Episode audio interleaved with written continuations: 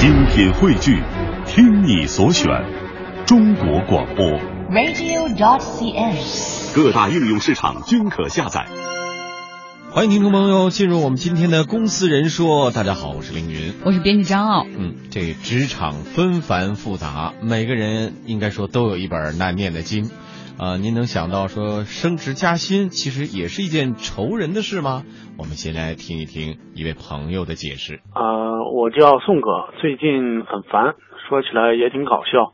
呃，明明是升职加薪，也是个好事，但现在弄得挺难受。呃，因为原来处的一些相处不错的同事，现在都不太配合我的工作，啊、大家不太习惯同事变领导吧。呃，现在手头上有很多工作都布置不下去，相处之前关系也都不错，大家，但现在弄的这个我也比较尴尬。那那我想请问一下，遇到我这种情况的话，有没有什么比较好的一些解决的一些方法？嗯说话这位朋友啊，是在江苏工作的，我们叫他小宋吧，虽然他说了全名，他工作非常努力，然后最终是得到领导的赏识，提拔成了部门的主管。本来希望啊能够带着兄弟姐妹们好好的大干一场，结果上任之后，他发现处处碰壁，让他很难受的是啊，这个不是工作开展不了，而是原来跟他关系很好的这些小伙伴们，现在瞬间就变脸了。嗯这确实是挺痛苦的一件事情，升职变成坏事，变成仇人的的事儿了。嗯，所以这个话题确实引发了很多朋友的关注。我们在我们的微信和微博上面都有朋友想来回馈我们这个信息哈。这个酱子幺八八他说了，他遇到的情况是竞争者是另一个骨干员工啊，他们俩之间 PK 升职之后，嗯，他的境遇可想而知了。因为这这位朋友就是酱子。幺八八，他说他的对手对手就带头不配合，呃，上司也知道这个情况，但是现在还没办法找人来替代他，他没辙了还。太痛苦了，跟嗯自己的直接的竞争对手现在是上下级的关系，那个人肯定自己有一个小团伙儿在嗯到处去使绊儿哈。我们也看到双面刘海儿，他说了，我是空降到某个部门当 manager 的，经历了三个月痛苦的这个被孤立、针对，背后无数的小动作。我曾经尝试解决矛盾 n 次，然后其他部门也有同事看不下去了，为我打抱不平。最终呢，我选择找老板问清楚，看看到底是怎么回事儿，他们怎么这么针对我。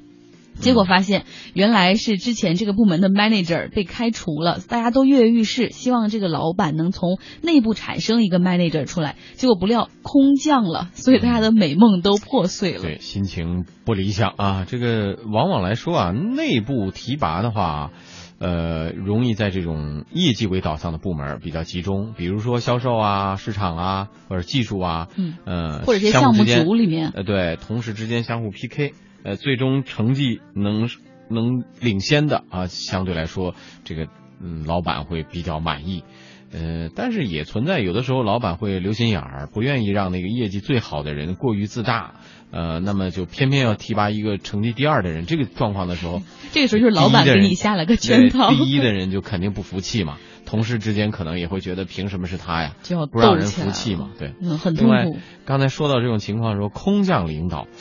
这种情况也挺多的，对吧？呃，像后台支持支持部门啊，这种情况就比较多。那么工因为这些很多的工作没有办法量化的，你老板没办法说这个员工内部谁比谁的文案写的更好一点，很难量化，因为个人的品味还是有有有关系的。所以这时候你从外面找一个资历更深的人空降到这个部门，才能够缓解内部的矛盾，嗯然后用这个空降的人的资历堵住所有员工的嘴。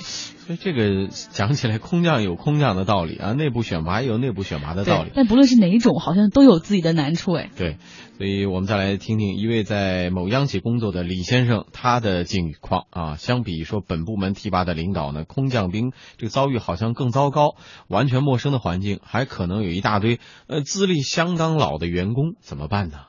我原来呢做过那个外地的项目的办公室主任，他承担着一块任务叫会议纪要文秘的工作吧。这么一个同事，年龄比我大一些，职业生涯里头他干过大秘啊什么，说就文字吧，他这块挺自信的。文风啊，就往往就比较偏官话、偏宏观，就那么呢，我希望呢，就是能够把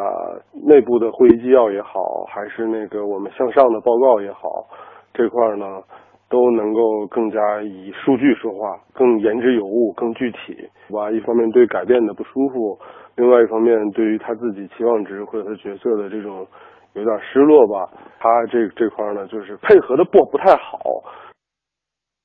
哎，确实啊，这资历比领导老，年纪比领导大，那么在公司里的人脉也比你深啊。遇到这样的下属，这领导比较难办。那李先生说呢，他的策略就是就事论事，只拿工作说事儿啊，手把手的帮老员工来改变思路，让别人能够做得心服口服。嗯最后呢，要一个整体考核，不适应新思路的，对不起，一批走人了。走人了。我觉得他这种做法还是挺可取的。你首先是对事儿不对人，让别人在背后挑不出你什么样的问题。嗯虽然说可能种种改革或者你提出的种种新思路，目标也是为了把这个老的刺儿头给赶走，但是你什么都做到了，让别人没有办法去挑你的毛病。嗯这种做法可以尝试一下哈。嗯，也看看我们这些网友朋友们给我们提供的对策啊，比如说要长谈一次，试图化开心结，嗯，比如说私底下聊一下呀，说那个咱俩是咱也是哥们儿嘛，嗯我来这个部门也不是为了要挤你走，我是挺尊重你的，嗯但是呢，你也别砸我的饭碗，因为我的部门也一个锅是你的部门。里吃饭，其实是啊对，平台的资源都是一样的，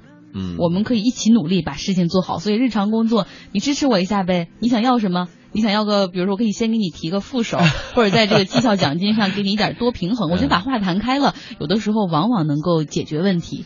嗯，但是现在我有的时候倒是挺觉得有一些创业公司啊，或者新型的公司之间已经讲了一些新的理念，我觉得倒挺有道理的。啊，两个项目组是吗？嗯，不是，他是说呢，他原来就说，比如说我是领导，你是下属，你要服从。现在很多创业公司提出来的时候，大家是趴的，嗯，就是就是大家都是一起来推动这件事情的人，只是说这件事情上呢，可能在这一路我领头，我领头跑，领跑一样，我帮大家多挡挡一点风，你们你们在后边，等到我体力不行的时候，你上来，你上来，就是相互之间就说我们是一个共同的呃创业伙伴，或者说共同的事业伙伴，我想起来这个轮值什么 manager 这种 feel 有这种概念，我觉得这个概念起来可能会是会好一些。大家而且在这个评级呃评业业绩这个比例的时候啊，可能会相互是服气一下，嗯谁更好的时候、更优秀的时候，你有机会来出来。那这样，我觉得可能会不会心态上也会改变一些。如果是我觉得很多现在听的好多创业团队，他们的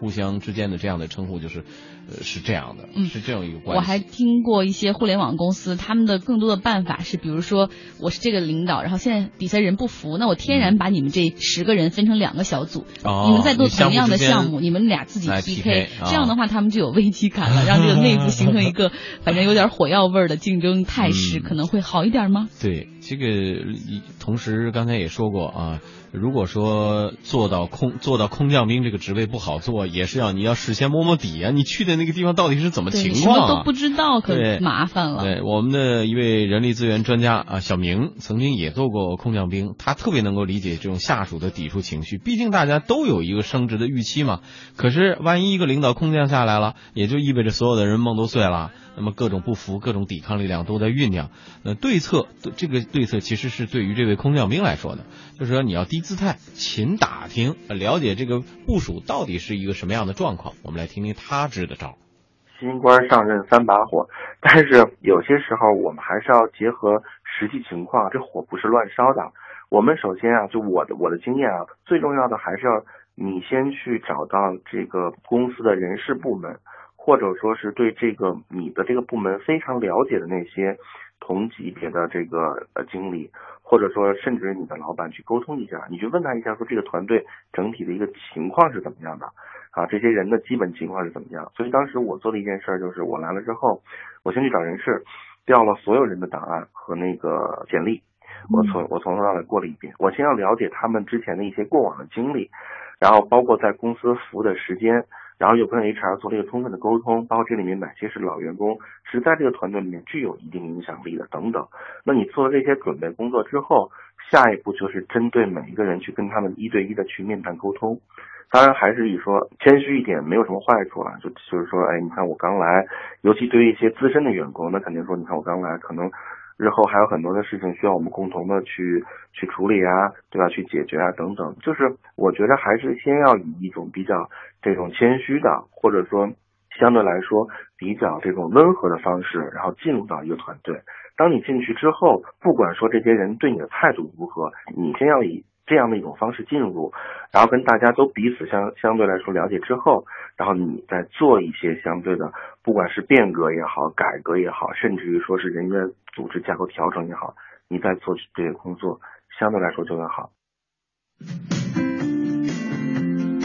这小明听的出的招儿我听懂了，就是其实有点小阴险在那儿。你像是一个羊的姿态进入这个团队，实际上你心里是一只狼，而且你 什么什么都很清楚，谁和谁有矛盾，谁有什么样的资历，谁会做什么，然后对他们逐一下手，低姿态，然后获得他们的信任之后，看看哪些人合适留下，哪些人不合适啊，你给我走开。嗯，这样不、个不知不觉。观点跟我们有一位网友说的这个情况差不多啊。这易南星他就说，老板让我空降，目的就是为了帮他去做清洗的，是带着任务去的，我就尽情折腾，三把火烧走了不少人。他这个是带着任务去的哈。那如果说没有带任务呢，实在不行，你也可以用这种谁不服，那你就谁走呗。但是这个也有个步骤，你肯定要先礼后兵，你要先把跟他沟通好，做好沟通。然后呢，如果实在觉得这个人沟通不来，那你去找领导和 HR 去沟通一下，说这个人恐怕得裁了，得开了。然后呢，在准备开他的这个过程，你不能呃直接把他开了，那这个岗位空缺出来，工作也不能你来承担啊。所以你在边准备开他酝酿的同时，要做好人员储备，同时找一个 backup 的人能随时顶上，我觉得这个还挺重要的。呃，另外我觉得还有一个招可以大家支一下，就是你可以去招聘一个新人，在这个组里面就拿最低工资，然后看哪个人工作不努力，然后抗拒任务，你就说，哎，那个谁，小王，你去带他，他这块有点有点困难，你帮他做点事儿吧，逐渐的用这个新人给所有的老人施加压力。哦，太狠了啊！这些招数，也欢迎大家登录我们经济之声天下公司的微博、微信平台来跟我们进行互动啊。升职的烦恼您有过吗？在稍后的十六点四十五分左右，我们会将有两张微信电影票和两本书送出，欢迎大家多发言，也给这种身处困境当中的朋友来支支招。